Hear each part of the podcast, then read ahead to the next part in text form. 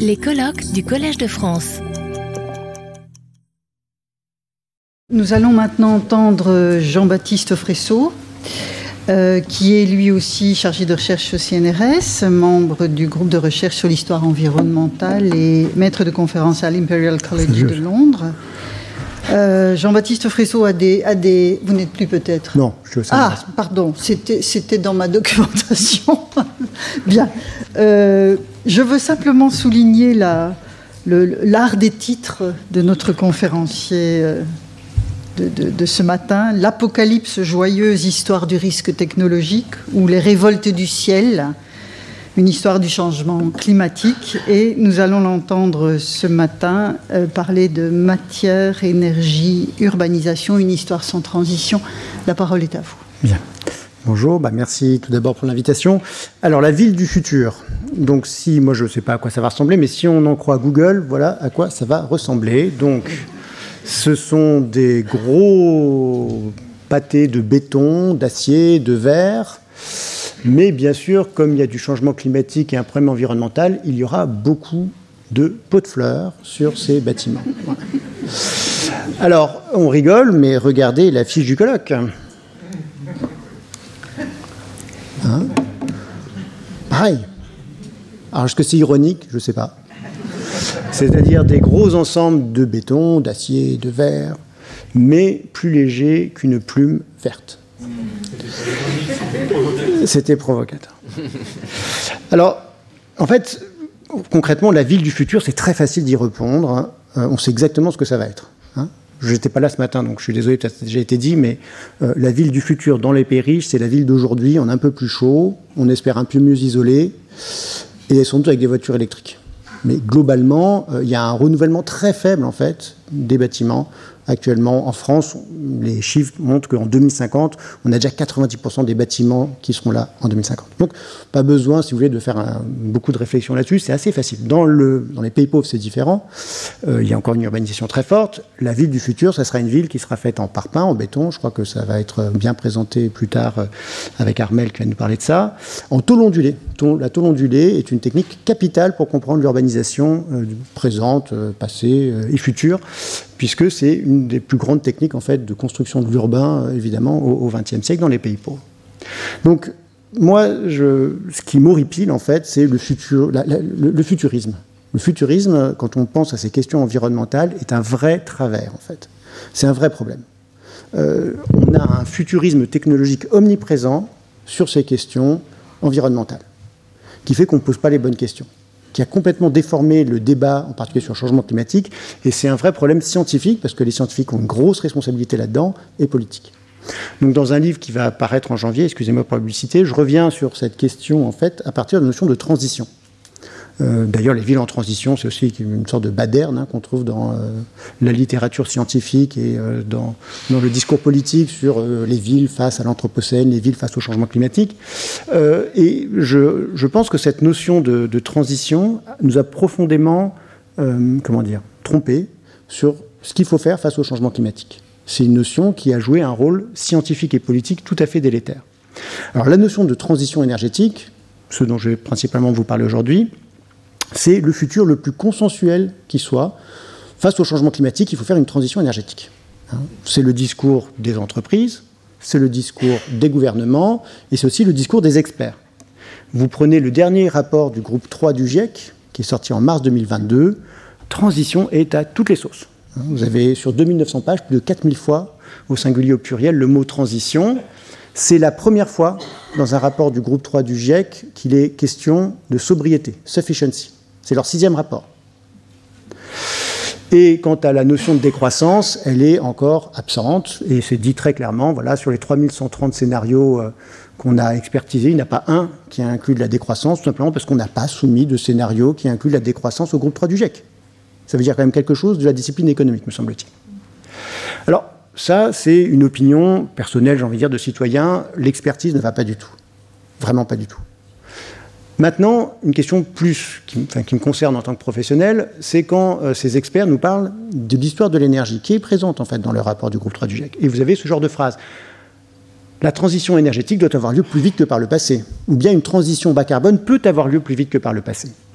Alors ça, c'est très bizarre. Que, euh, je peux vous dire d'où ça vient précisément, ça vient d'un groupe qui s'appelle les Transition Studies, qui a plaqué en fait sur la question du climat et de la transition énergétique des raisonnements qui marchent plus ou moins bien sur les techniques, des raisonnements substitutionnistes, mais qui marchent très très mal sur les matières et l'énergie. Mais le plus inquiétant, au fond, c'est que les experts puissent écrire ça et que ça passe tous les reviewings euh, qui sont mis en place par le, GIEC. Parce que, évidemment, vous le savez tous, c'est factuellement faux. C'est-à-dire, on n'a jamais consommé autant de tout que maintenant. On n'a jamais consommé autant de pétrole, on n'a jamais consommé autant de gaz, on n'a jamais consommé autant de charbon. On n'a jamais aussi consommé autant de bois. Hein? De nos jours, le bois énergie, c'est deux fois le nucléaire en énergie finale. 60 hein. ans après l'entrée dans l'âge atomique, euh, le bois est beaucoup plus important, en fait, euh, pour l'énergie que le nucléaire. Alors, ce que je vous dis là sur l'énergie, euh, alors il y, a évidemment un continent qui, alors ça c'est quelque chose qu'il faut tout de suite préciser, il y a un continent qui paraît un peu différent, c'est l'Europe, où le charbon décroît. Mais ça décroît depuis les années 60, depuis 1962 exactement, et on a encore entre 400 et 500 millions de tonnes de charbon par an qui sont brûlées en Europe. La première puissance industrielle du continent, l'Allemagne, est le leader mondial de l'init. Et puis surtout, l'Europe dépend massivement du charbon pour son mode de vie. Si vous prenez les biens produits et qu'on importe, euh, donc produits à l'étranger et qu'on importe, en fait, ça change absolument tout du calcul. En France, on est à, en gros, on est à peine 150 kg de charbon par an par habitant en empreinte nationale. En empreinte globale, on passe à une tonne par an par habitant. Donc on est à 70 millions, ça fait 60 millions de Français, ça fait 70 millions de tonnes de charbon par an par habitant. On n'est pas si loin du maximum d'extraction de 1962, où on était à 80 millions de tonnes de charbon par an. Alors, ce que je vous dis pour l'énergie est vrai en fait pour toutes les matières. L'histoire de la matière, c'est une histoire qui est purement cumulative. Euh, toutes les matières croissent. C'est assez simple à retenir, en fait. Hein. Il, y a, toutes les matières qui croissent. Il y en a une seule qui a diminué au XXe siècle, c'est la laine de mouton. Parce qu'il euh, y a une forme de substitution, là, pour le coup, technologique euh, vis-à-vis des fibres synthétiques, ce qui est d'ailleurs pas une bonne nouvelle pour l'environnement. Donc, globalement, l'éventail des matières premières s'accroît et on consomme chacune des matières en quantité supérieure. Donc ça, je crois que c'est un peu le point de départ quand on discute environnement, climat et technologie, c'est que malgré la pléthore d'innovations technologiques, et, l'inventivité humaine est absolument prodigieuse au XXe siècle, pensez euh, toute la, chimie de synthèse, etc., les matières premières ne sont jamais obsolètes. Alors, évidemment, l'urbanisation a à voir là-dedans, c'est sans doute le premier coupable de cette énorme accumulation symbiotique de matières, et c'est un très bon exemple de non-obsolescence des matériaux. Vous avez devant vous les principaux matériaux de construction. Le XXe siècle est évidemment le grand siècle du béton. C'est pas pour rien qu'en français, urbanisation, on dit bétonisation et c'est devenu un synonyme. Il y a de bonnes raisons à cela. Mais même si le béton s'envole au XXe siècle, c'est assez marquant de voir qu'en fait, alors le verre évidemment augmente, ça c'est assez logique, ça va très bien avec le béton, mais la brique par exemple augmente beaucoup. Il n'y a aucune opposition entre brique et béton. Le bois aussi augmente, tout augmente. Les matières ne sont jamais obsolètes, en particulier les matières de construction des bâtiments, parce que tout ça fonctionne de manière parfaitement symbiotique. Le béton est très utile pour faire les grandes infrastructures routières, les ponts, etc., qui vont desservir des maisons qui sont, peuvent être construites avec une infrastructure en béton, enfin du gros œuvre en béton, mais à l'intérieur, on va mettre des briques, on va mettre du bois, on va mettre tous les autres matériaux, en fait. Donc tout, tout ça fonctionne de manière parfaitement symbiotique et accumulative. Donc ça représente la même chose. Voilà les stocks, toute la matière qu'on a stockée sur euh, la planète au XXe siècle. Et évidemment, les agrégats, le béton, l'asphalte, le bois, les briques, c'est l'essentiel en vérité. Donc c'est ce dont on parle aujourd'hui. C'est l'essentiel de l'accumulation matérielle au XXe siècle. Alors pourquoi on n'arrête pas de parler de transition? Alors certes, il faut la faire euh, advenir, bien sûr, mais les historiens ont un rôle dans cette affaire. Les historiens ont entretenu une vision aberrante des dynamiques énergétiques et matérielles. Vous prenez les grands livres d'histoire de l'énergie qu'on cite, qu'on enseigne aux étudiants, ils racontent des choses très bizarres. Pourquoi ils racontent des choses très bizarres? Parce qu'ils euh, s'intéressent au nouveau à chaque époque. Ça, c'est un point qui a été bien souligné par un grand historien technique qui s'appelle David Edgerton. Euh, les historiens techniques ont tendance, d'ailleurs, de même que le débat public en général, on se focalise sur le nouveau à chaque époque. En ce moment, on n'arrête pas de parler d'intelligence artificielle comme si l'intelligence artificielle était hyper importante pour notre monde, alors qu'objectivement, elle n'a encore qu'un rôle tout à fait mineur, on s'en fiche complètement en vérité.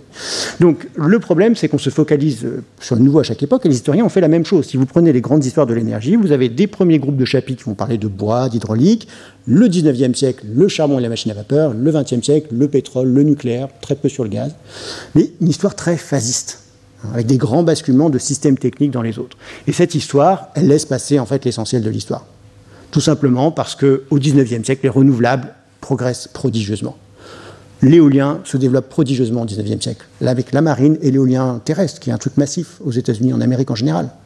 Euh, l'hydraulique, évidemment, se développe prodigieusement, ça c'est plus connu, l'industrialisation repose énormément sur l'hydraulique jusqu'à la fin du 19e siècle dans la plupart des pays, en fait. Et le cas anglais est un cas très bizarre. Et d'ailleurs, même en Angleterre, l'hydraulique progresse en fait. Donc, euh, sans parler de la force musculaire humaine qui, évidemment, augmente énormément au 19e et encore au 20e siècle. Donc ce, biais-là fait que, par exemple, les historiens de l'énergie perdent assez peu du charbon à la fin du XXe siècle et au début du XXIe siècle, alors que c'est en ce moment qu'on en consomme le plus dans l'histoire. On est peut-être en train de passer le pic du charbon, espérons-le. Alors, quand, je vous dis que c'est un vrai, un vrai souci, si vous regardez, c'est un peu plus profond que simplement ce que je vous ai dit. Vous prenez par exemple ce graphique-là qui a été très influent dans l'historiographie, c'est la représentation du mix énergétique anglais depuis le XVIIe jusqu'au XIXe siècle. Et vous avez euh, une représentation d'une forme de transition énergétique avec une explosion du charbon, c'est la consommation par habitant des Anglais hein, en énergie. Euh, et puis vous avez le bois de feu qui disparaît. Alors c'est une façon de représenter l'histoire de l'énergie, mais elle efface plein de choses. Pour extraire le charbon euh, dont les historiens sont si friands, il faut énormément de bois vraiment beaucoup de bois. L'Angleterre, en 1900, consomme en été 4,5 millions de mètres cubes de bois, donc du bois qui sert à extraire du charbon. Alors, c'est pas du bois énergie, mais c'est du bois qui sert à faire de l'énergie quand même. Et 4,5 euh, millions de mètres cubes, ben, il faut le comparer à ce que brûlait l'Angleterre au 18e, début du 19e siècle. C'était 3,5, 3,7 millions de mètres cubes. Donc, rien que pour extraire du charbon, l'Angleterre consomme plus de bois qu'elle n'en brûlait directement au 18e siècle. En outre, c'est du bois d'œuvre. Et le bois d'œuvre a besoin de beaucoup plus d'espace forestier, 4, 6 fois plus d'espace forestier que le bois de feu. Donc en fait, l'Angleterre industrielle repose pour son énergie sur 6, 7 fois plus d'espace forestier qu'elle ne le faisait au XVIIIe siècle. Que nos collègues historiens de l'énergie racontent ça comme une transition énergétique, ou pire encore, comme une sortie de l'économie organique, vous voyez le genre de biais de compréhension que ça induit. Alors le cas, euh, vous voyez, ça c'est les étés de mine qui arrivent dans le port de Cardiff en 1936, c'est vraiment beaucoup de bois. Euh, alors le cas de l'Angleterre est juste un cas. Tous les grands pays industriels consomment énormément d'été. Hein. Le record, c'est l'URSS en 1965. Donc ça continue au XXe siècle, hein, mon histoire, évidemment. L'URSS en 1965, pourquoi? Parce qu'il y a eu un canal qui a été creusé entre la Volga et le Don, qui permet d'acheminer le bois de Russie centrale dans les mines du Donbass. Et ça, ça change tout pour l'Ukraine, qui d'un seul coup devient un géant du charbon, ce que ce n'était pas auparavant. Et euh, encore en 1992, à la chute de l'Union soviétique, bah, c'est une catastrophe en fait pour les mineurs du Donbass qui n'ont plus accès à un bois bon marché qu'ils avaient auparavant. Donc l'URSS dépend massivement, les autres grands pays industriels dépendent en fait du bois pour leur énergie jusqu'à tard dans le XXe siècle. Ce que je vous dis sur les mines, ça vaut en fait pour tous les grands systèmes techniques de la révolution industrielle. Les chemins de fer, on aurait dû appeler ça des chemins de bois. Ça consomme, selon les calculs que j'ai faits, six fois plus de bois que de fer, euh, en gros, à la fin du 19e siècle. Euh, et même en valeur. Hein. par exemple, le bois des traverses, ça coûte plus cher que les locomotives. Alors, l'urbain, évidemment, a un rôle majeur dans ces affaires de symbiose. Le bois est partout en ville et croît avec le charbon. Un exemple peu connu, c'est les pavés dans les grandes villes, à Paris, Londres, New York, Broadway. C'est des pavés en bois massivement. Du l'ordre de 1 sixième de Paris était couvert de pavés en bois à la fin du 19e siècle. Et alors, ce qui est intéressant, c'est que c'est bien une affaire de symbiose, parce que c'est du bois spécifique, c'est du bois euh, injecté de créosote. Alors, la créosote, vous savez pas ce que c'est, mais c'est un truc qui vient du charbon, à partir de la distillation du charbon, et qui rend le bois imputrescible. Et ça, ça change tout. Parce que d'un coup, on peut conserver le bois. Ce qui était très compliqué auparavant. Donc, grâce au charbon, en fait, le bois se modernise prodigieusement et devient beaucoup plus efficace, utile et résistant. Le problème, c'est que c'est cancérigène ce produit-là. Alors, la grande symbiose de l'urbanisation, c'est évidemment le lien entre briques et bois. Euh, des calculs qui sont faits par des ingénieurs, ils disent en fait quand on passe d'une maison en bois à une maison en brique, en fait on consomme encore 3 cinquièmes du bois par rapport à une maison en bois quand on fait une maison en brique. Parce qu'il y a la charpente, il y a les huisseries, il y a du plancher, etc. Et donc c'est assez facile de suivre en fait l'explosion de la consommation de bois dans les pays industriels euh, tout au long du 19e et du 20e siècle, c'est euh, co-linéaire avec les briques. Et les briques, c'est du charbon. De, en gros, pour faire une tonne de briques, il faut 300-400 kg de charbon. Donc ça, fait, en gros, l'image que vous pouvez retenir, c'est que les villes industrielles pèsent autant en CO2 dans l'atmosphère que sur, Terre, que sur le sol. Hein. uniquement à cause de la cuisson des briques. Alors, cette affaire de symbiose énergétique, ça marche pour toutes les autres énergies et matières. Si vous prenez euh, l'idée qu'il y a une transition du charbon au pétrole qu'on trouve hein, vraiment dans l'historiographie, euh, je vous assure, c'est bizarre, mais euh, c'est évidemment ridicule puisque le pétrole, ça sert à faire avancer des voitures, Et pour faire des voitures dans les années 30, 40, il faut énormément de charbon. Il en faut encore beaucoup d'ailleurs de nos jours. Pour faire une voiture dans les années 30, Ford avait besoin de 7 tonnes de charbon, c'est-à-dire à peu près autant en masse que le poids du pétrole que cette voiture brûlerait dans toute sa durée d'existence. Il y a des calculs qui sont faits. Dans les années 30, chaque tonne de pétrole consommé induisait 2,5 tonnes de charbon de consommation induite. Donc cette idée d'une transition qu'on trouve chez Tim Mitchell, par exemple, un livre qui avait fait grand bruit, mais qui montre en fait qu'il y a une fascination pour les explications matérialistes du politique, mais une sorte de désintérêt de l'histoire matérielle de la production qui fait qu'on écrit des choses très étranges. Alors, évidemment, une fois encore, euh, l'urbain, les routes jouent un rôle clé dans ces symbioses énergétiques. La grande symbiose fondamentale qui se met en place dans les années 20, c'est une symbiose entre euh, charbon, béton, route, donc des infrastructures publiques, et puis des modes de déplacement privés, la voiture, l'automobile, le camion, qui fonctionnent au pétrole. Cette symbiose, elle, commence aux États-Unis dans les années 20 avec la bétonisation des routes. Hein. À ce moment-là, les États-Unis produisent euh, les trois quarts des voitures dans le monde et produisent aussi les deux tiers du ciment mondial. La moitié de ce ciment va dans les routes. C'est pas si loin que ça de la Chine euh, dans les années 2000, où ils produisaient la moitié du ciment et la moitié de ce ciment allait dans leurs infrastructures. C'est un peu ce même genre d'ordre de, de, de, grandeur qu'il faut avoir en tête. Euh, chaque année, la Chine, dans les années 2000, coulait plus de béton que tous les États-Unis au XXe siècle, parce qu'évidemment, la Chine est un beaucoup plus grand pays, mais fondamentalement, c'est à peu près le, le, même poids que ça avait par rapport au reste du monde. Euh, et ce qui est très inquiétant, c'est que euh, l'idée de décarboner ce genre de choses est tout à fait discutable. Si vous prenez une cimenterie en 1920 et une cimenterie en 2020, c'est à peu près la même chose. Hein. il y a eu des progrès, c'est plus gros, c'est un peu plus efficace, mais globalement, c'est la même chose. Si vous prenez les hauts fourneaux, c'est très similaire aussi. Hein. Et euh, moi, ce qui me frappe, c'est qu'on. Enfin, il y a des. Si vous prenez le, rapport du groupe 3 du GIEC, ils vous disent bah, très bien, on va faire de l'acier à l'hydrogène et on va capter le CO2 du ciment. Hein, des cimenteries. Alors, manque de chance, l'acier à l'hydrogène, il faudrait des quantités d'hydrogène tellement énormes qu'on arrive à des chiffres assez impressionnants en termes de, de renouvelables qu'il faudrait installer pour faire l'hydrogène qui permettrait de réduire l'acier. Si vous prenez le ciment, l'essentiel du ciment est produit dans les pays pauvres. De très loin. La Chine, c'est 7 fois plus que l'Inde. L'Inde, c'est 4 fois plus que les États-Unis. Euh, un pays comme le Nigeria doit produire plus de ciment que euh, l'Angleterre, la France et l'Allemagne réunies. Enfin, c'est à peu près cet ordre de grandeur. Quoi. Dans les pays pauvres qu'on fait beaucoup de ciment, puisque c'est là qu'on fait les infrastructures. Imaginez qu'on va récupérer le CO2 à la sortie des cimenteries dans ces pays-là, c'est vraiment se moquer du monde. C'est pas vrai, on ne le fera pas. Même la Suisse, j'ai discuté avec les gens qui s'occupent de politique climatique en Suisse. Euh, donc, Holcim, qui est dans une très grande entreprise cimentière en Suisse, demande des dizaines de milliards d'euros au gouvernement suisse pour essayer de stocker le CO2 qu'ils produisent rien qu'en Suisse, dans leur cimenterie.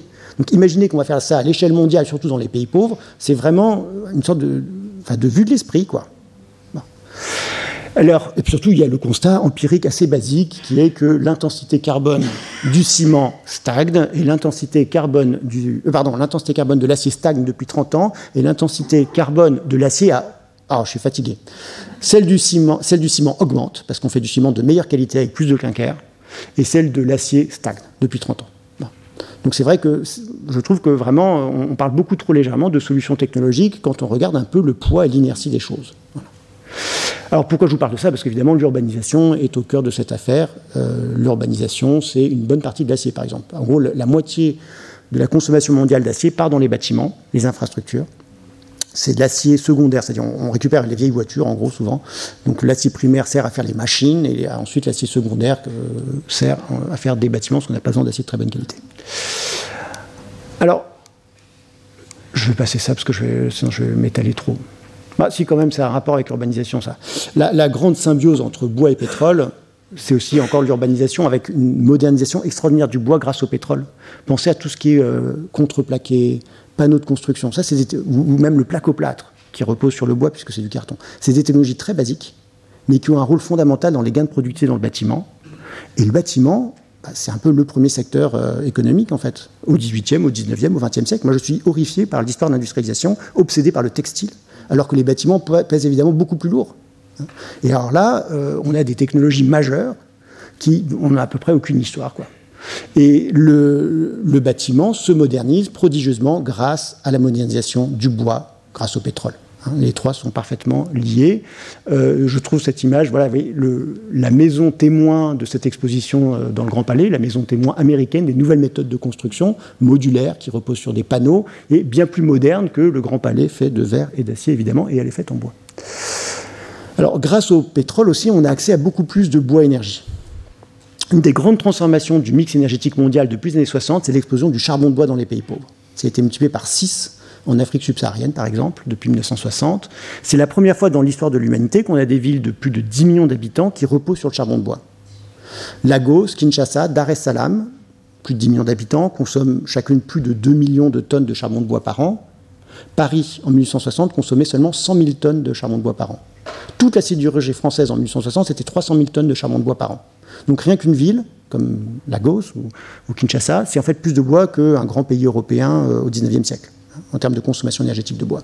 Et pourquoi c'est lié à l'urbanisation? Parce que le charbon de bois est une technologie urbaine. À l'inverse du bois qui se transporte mal, le charbon de bois se transporte bien. On peut le mettre dans des sacs qu'on peut charger sur des camions. Et grâce, euh, à ces, grâce aux camions, en fait, eh ben, ces grandes villes peuvent s'approvisionner en charbon de bois sur des aires d'approvisionnement qui n'ont rien à voir avec ce que Paris pouvait faire en 1860. On va chercher du charbon de bois à plusieurs milliers de kilomètres euh, dans la forêt du bassin du Congo. C'est des choses qui sont évidemment très liées euh, à la disponibilité du camion. Et puis, cette transformation-là, elle a aussi lieu dans les pays riches. C'est nettement moins connu parce que ça a eu lieu dans la production, mais il faut savoir que de nos jours, le bois est de loin, de très loin, la première énergie renouvelable dans les pays riches. On n'arrête pas de parler de solaire et d'éolien, mais en fait, les deux tiers des énergies renouvelables, c'est le bois. Dans, les pays d'Europe. Hein. Donc ça, vous avez à gauche les États-Unis, pardon, et à droite euh, l'Europe, je ne l'ai pas mis, c'est des calculs que j'ai fait à partir de leur base de données. Donc vous avez, euh, par exemple, moi ce que j'adore, c'est les liqueurs noires de l'industrie papetière chose dont personne ne se préoccupe, mais les liqueurs noires de l'industrie papetière, en gros, quand vous faites du papier, vous avez la cellulose qui sert à faire la partie dure du papier, puis la lignine, on l'a balancée dans les rivières jusque dans les années 60. Puis à partir des années 60, les industriels s'équipent d'unités qui permettent de récupérer l'énergie contenue dans la lignine. L'industrie papetière est tellement énorme. C'est en fait la plus grande industrie chimique, en fait, l'industrie du papier. C'est colossal. C'est le quatrième consommateur euh, industriel d'énergie après la sidérurgie, euh, la cimenterie et toute l'industrie chimique entièrement euh, réunie. Donc ça, pèse énormément lourd. Rien que la valorisation énergétique de ce résidu, en fait, ça fait exploser le bois énergie dans l'économie.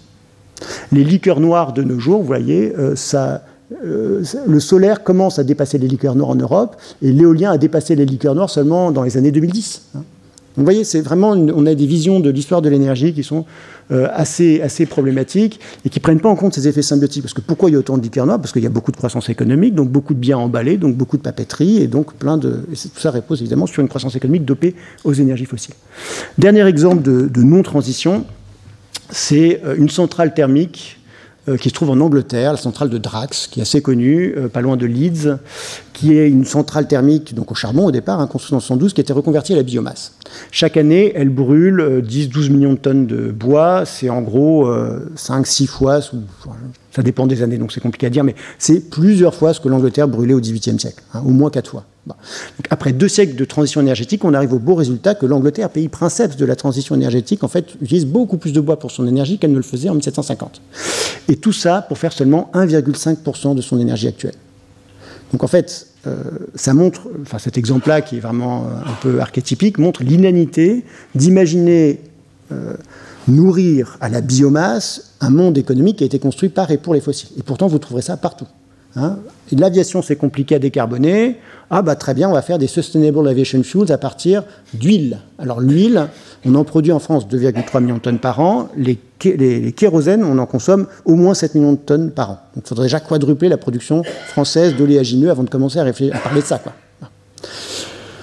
Alors d'où ça vient cette affaire de transition énergétique? Parce que vous aurez compris, sincèrement, euh, je ne pense pas que les historiens, en regardant les chiffres et ça, auraient naturellement parlé de transition énergétique. S'ils l'ont fait, c'est parce qu'ils ont voulu parler le langage des experts. Ils ont voulu parler le langage des technocrates des années 70. Alors d'où ça vient cette affaire de transition? D'abord, c'est récent dans l'essentiel des réflexions sur les dynamiques énergétiques qui sont courantes depuis la fin du 19e siècle, on parle jamais de transition avant les années 60-70, enfin même 70 en réalité. Donc ça c'est par exemple une futurologie américaine de 72 faite par un promoteur du solaire. Bah, pour lui, tout va croître.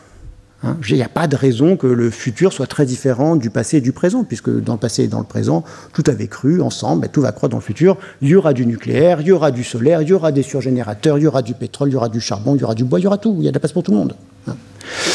Et la transition énergétique, ça vient d'un groupe très spécifique d'experts de l'énergie, très différent des autres. Ce sont des savants atomistes. Ils étaient au projet Manhattan. Ils étaient même dans un laboratoire bien particulier qui était le Met Lab de Chicago, là où il y avait Enrico Fermi. Et c'est dans ce laboratoire-là que sont faits les premiers calculs qui montrent le rendement absolument extraordinaire de la surgénération nucléaire. C'est même pas tant le nucléaire tel qu'on le connaît actuellement, hein, euh, la fission, mais la surgénération. Et les calculs sont, enfin, les rendements sont tellement extraordinaires qu'on pourrait même aller récupérer l'uranium dissous dans les océans. Ça, c'est un point important parce qu'à cette époque, on ne pense pas qu'il y a tant d'uranium que ça. Et donc, c'est très important d'aller récupérer les derniers atomes d'uranium euh, qui peuvent rester. Et donc, il y a une sorte de. Enfin, c'est Alvin Weinberg qui raconte dans son autobiographie, il y a une sorte d'enthousiasme, d'excitation. Ils pensent qu'ils ont découvert en fait la clé de la survie de l'humanité. Alors pourquoi le surgénérateur est la clé de la survie de l'humanité? Parce que ce sont aussi des néo-malthusiens. Ils sont obsédés par la question de la croissance démographique et de l'épuisement des ressources. Alors d'ailleurs, quand vous écoutez transition énergétique, donc energy transition, en fait vous écoutez, vous entendez un terme de physique nucléaire. Au départ, c'est un électron qui change d'état autour de son noyau. Et vous entendez aussi un mot qui est très fortement influencé par la transition démographique, qui était le grand thème des néo-malthusiens américains des années 60. Le terme, lui, date de 45, un article d'un sociologue Kingsley Davis. Mais vraiment, quand Harrison Brown, qui est celui qui invente ce, mot-là, transition énergétique, l'emploi, il fait référence à ces deux choses, quoi, très clairement. À l'atome, comme euh, manière de sortir du problème démographique, parce que l'atome permettra d'augmenter la capacité de charge de la planète. Si vous avez les surgénérateurs nucléaires, une énergie quasi infinie, alors vous pouvez faire des choses formidables. Vous pouvez dessaler l'eau des océans, produire des engrais azotés en masse, vous pouvez même aller récupérer le phosphore dissous dans les océans, et donc vous pouvez fertiliser d'immenses zones arides de la planète. Donc c'est ce genre de, réflexion qui nourrissent un peu cette, euh, bah, cette, idée, oui, que le surgénérateur, en fait, c'est vraiment oui, la clé de survie de l'humanité. C'est vraiment présenté comme ça.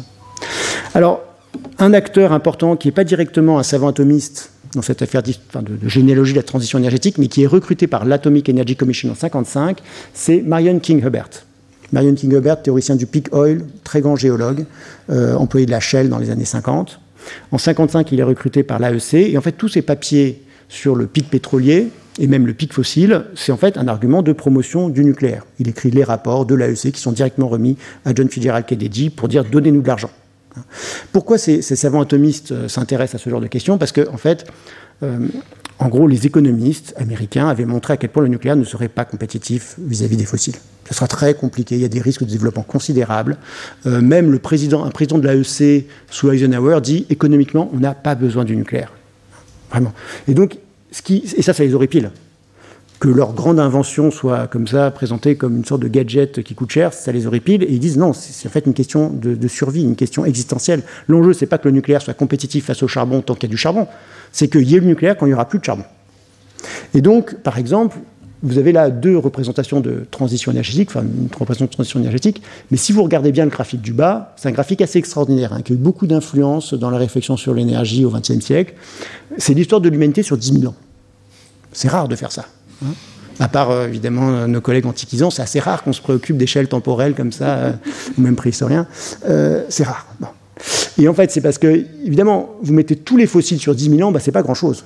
Ça fait un frêle pic en comparaison de l'immense plateau énergétique auquel permet d'accéder le surgénérateur nucléaire. Maintenant, si vous regardez attentivement le graphique du bas, vous verrez que la fin des fossiles, donc du charbon, du pétrole, du gaz, de tout dans le monde entier, pour Marion Kingebert, ça aura lieu dans plus de 400 ans. Donc, en gros, au 24e ou 25e siècle. Donc ça, je voudrais vraiment insister sur ce point, c'est que les inventeurs de la transition énergétique, les savants atomistes, ils la pensent comme quelque chose de très progressif, qui aura lieu dans très longtemps, qui concerne surtout les pays riches qui développeront le nucléaire, et puis qui sera poussé par le, renchérissement des fossiles, et donc par le fait que, bah oui, on va faire une transition un peu contraint forcée par les prix. Le vrai scandale scientifique et politique, c'est qu'on a utilisé ce type-là de raisonnement phasiste sur l'énergie face à la question du changement climatique, qui n'a absolument rien à voir puisque là, la transition, il ne faut pas la faire dans 4 siècles, mais dans 4 décennies. Elle va se faire alors qu'on a pléthore de fossiles sous les pieds, que ça coûte pas cher, et en plus, il faut que ça soit à l'échelle globale. Alors qu'eux, ils raisonnaient surtout pour euh, les pays riches. Alors comment ce, scandale, je crois qu'il faut bien le dire, ce transfert d'une futurologie qui n'était pas du tout adaptée euh, un problème euh, beaucoup plus sérieux que l'épuisement des fossiles a eu lieu. Alors il y a eu plusieurs étapes. Première étape, c'est la crise énergétique de 73 c'est à partir de ce moment-là, on se met à parler de crise énergétique Et face à la crise énergétique, il faut faire une transition énergétique. Un des premiers à employer le terme de transition énergétique dans l'espace public, c'est un président américain, c'est Jimmy Carter, qui fait un grand discours sur la transition énergétique en 1977. Je vais passer ça. Le deuxième, euh, des gens qui sont très friands de transition énergétique, c'est les pétroliers dans les années, début des années 80, quand on commence à parler de changement climatique. Ils disent oui, évidemment, il y a du changement climatique, c'est bien connu, c'est une théorie, euh, l'effet de serre, c'est assez basique, hein, c'est la physique du 19e siècle. La vraie question, c'est qu'est-ce qui aura lieu plutôt, la catastrophe climatique ou la transition énergétique? La transition énergétique est parfaite pour expliquer qu'en fait, ça va prendre 50 ans et donc on, va éviter le pire, quoi, puisqu'on on sera sorti des fossiles avant 50 ans, heureusement. Ben. Alors, il faut savoir que quand Edward David, qui est le président de la R&D d'Exxon, explique ça aux climatologues, il ment et parce que deux mois après, il est à Pékin, il dit la grande énergie du 21e siècle, c'est le charbon. Et euh, le troisième groupe de responsables, c'est les économistes ou certains économistes, pour être charitable avec nos collègues, mais qui ont joué un rôle très très problématique dans cette affaire. William Nordhaus, prix Nobel d'économie pour ses travaux sur euh, le changement climatique, à mon avis, la discipline économique ne devrait jamais se relever de ce prix Nobel-là. Nordhaus explique scientifiquement que surtout face au changement climatique, il est urgent de ne rien faire. Alors ce qui est intéressant, c'est qu'en fait, euh, pourquoi il y, a, il y a ce transfert de modèle? Parce que les mêmes experts qui étaient actifs dans les années 70 et qui ont réfléchi sur la crise énergétique, ce sont eux qui s'emparent de la question du changement climatique. C'est les mêmes, c'est des économistes de l'énergie. Et Nordhaus, en 73, il fait un papier très intéressant où il dit, donc on est en plein choc pétrolier, il dit surtout, ça ne sert à rien de faire de la conservation de pétrole, parce que d'ici l'an 2000, il y aura le surgénérateur. Et donc en fait, autant y aller franco, quoi, autant profiter de cette super énergie qu'est le pétrole, parce que dans l'an 2000, ça ne vaudra plus grand-chose, parce qu'on aura une super énergie encore mieux. Et il appelle ça une backstop technology. Deux ans plus tard, il fait ses premiers travaux sur le changement climatique et il applique exactement le même raisonnement. Ça sera beaucoup plus simple de faire la transition plus tard. Ne faisons pas d'efforts maintenant parce que d'ici la fin du XXe siècle, on aura des technologies tellement supérieures que ça n'a rien de faire des efforts maintenant. Et puis, je pense qu'en fait, cette affaire de transition, c'est surtout euh, en fait un argument de, de, politique internationale pour les États-Unis. Ça, c'est des discussions euh, qu'on retrouve dans les archives entre le chief of staff de George Bush père et le chef du groupe 3 du GIEC, qui s'appelle Robert Einstein, qui est aussi le négociateur en chef des États-Unis avant la conférence de Rio de 1992. Et c'est très éclairant, parce que John Sununu lui dit Bon, alors qu'est-ce qu'on fait avec cette affaire de changement climatique? Tout le monde nous fait les gros yeux, parce qu'évidemment, les États-Unis sont de loin les premiers émetteurs. Alors, voilà. je me suis rappelé à l'ordre aussi par mon truc, je finis tout de suite. Il lui dit euh, Un, on ne se donne pas d'engagement chiffré, on ne va pas se lier les mains. Deux, pas d'argent. Jamais on va compenser les dommages euh, liés au changement climatique s'il y en a. Et trois, play the technology card.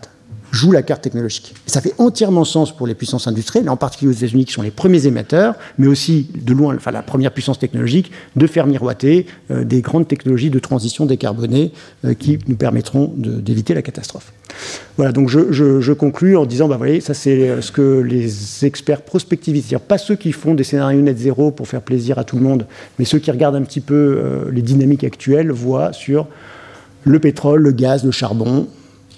On n'est pas du tout sur des trajectoires de transition. Mais alors pas du tout, du tout, du tout. Donc la transition énergétique, ça a projeté un passé qui n'existe pas sur un futur qui reste encore largement fantomatique. Ça nous a empêché de poser les questions qui fâchent, à savoir la répartition, le niveau de production. Je vous remercie pour votre intérêt. Retrouvez tous les contenus du Collège de France sur www.colège-2-france.fr.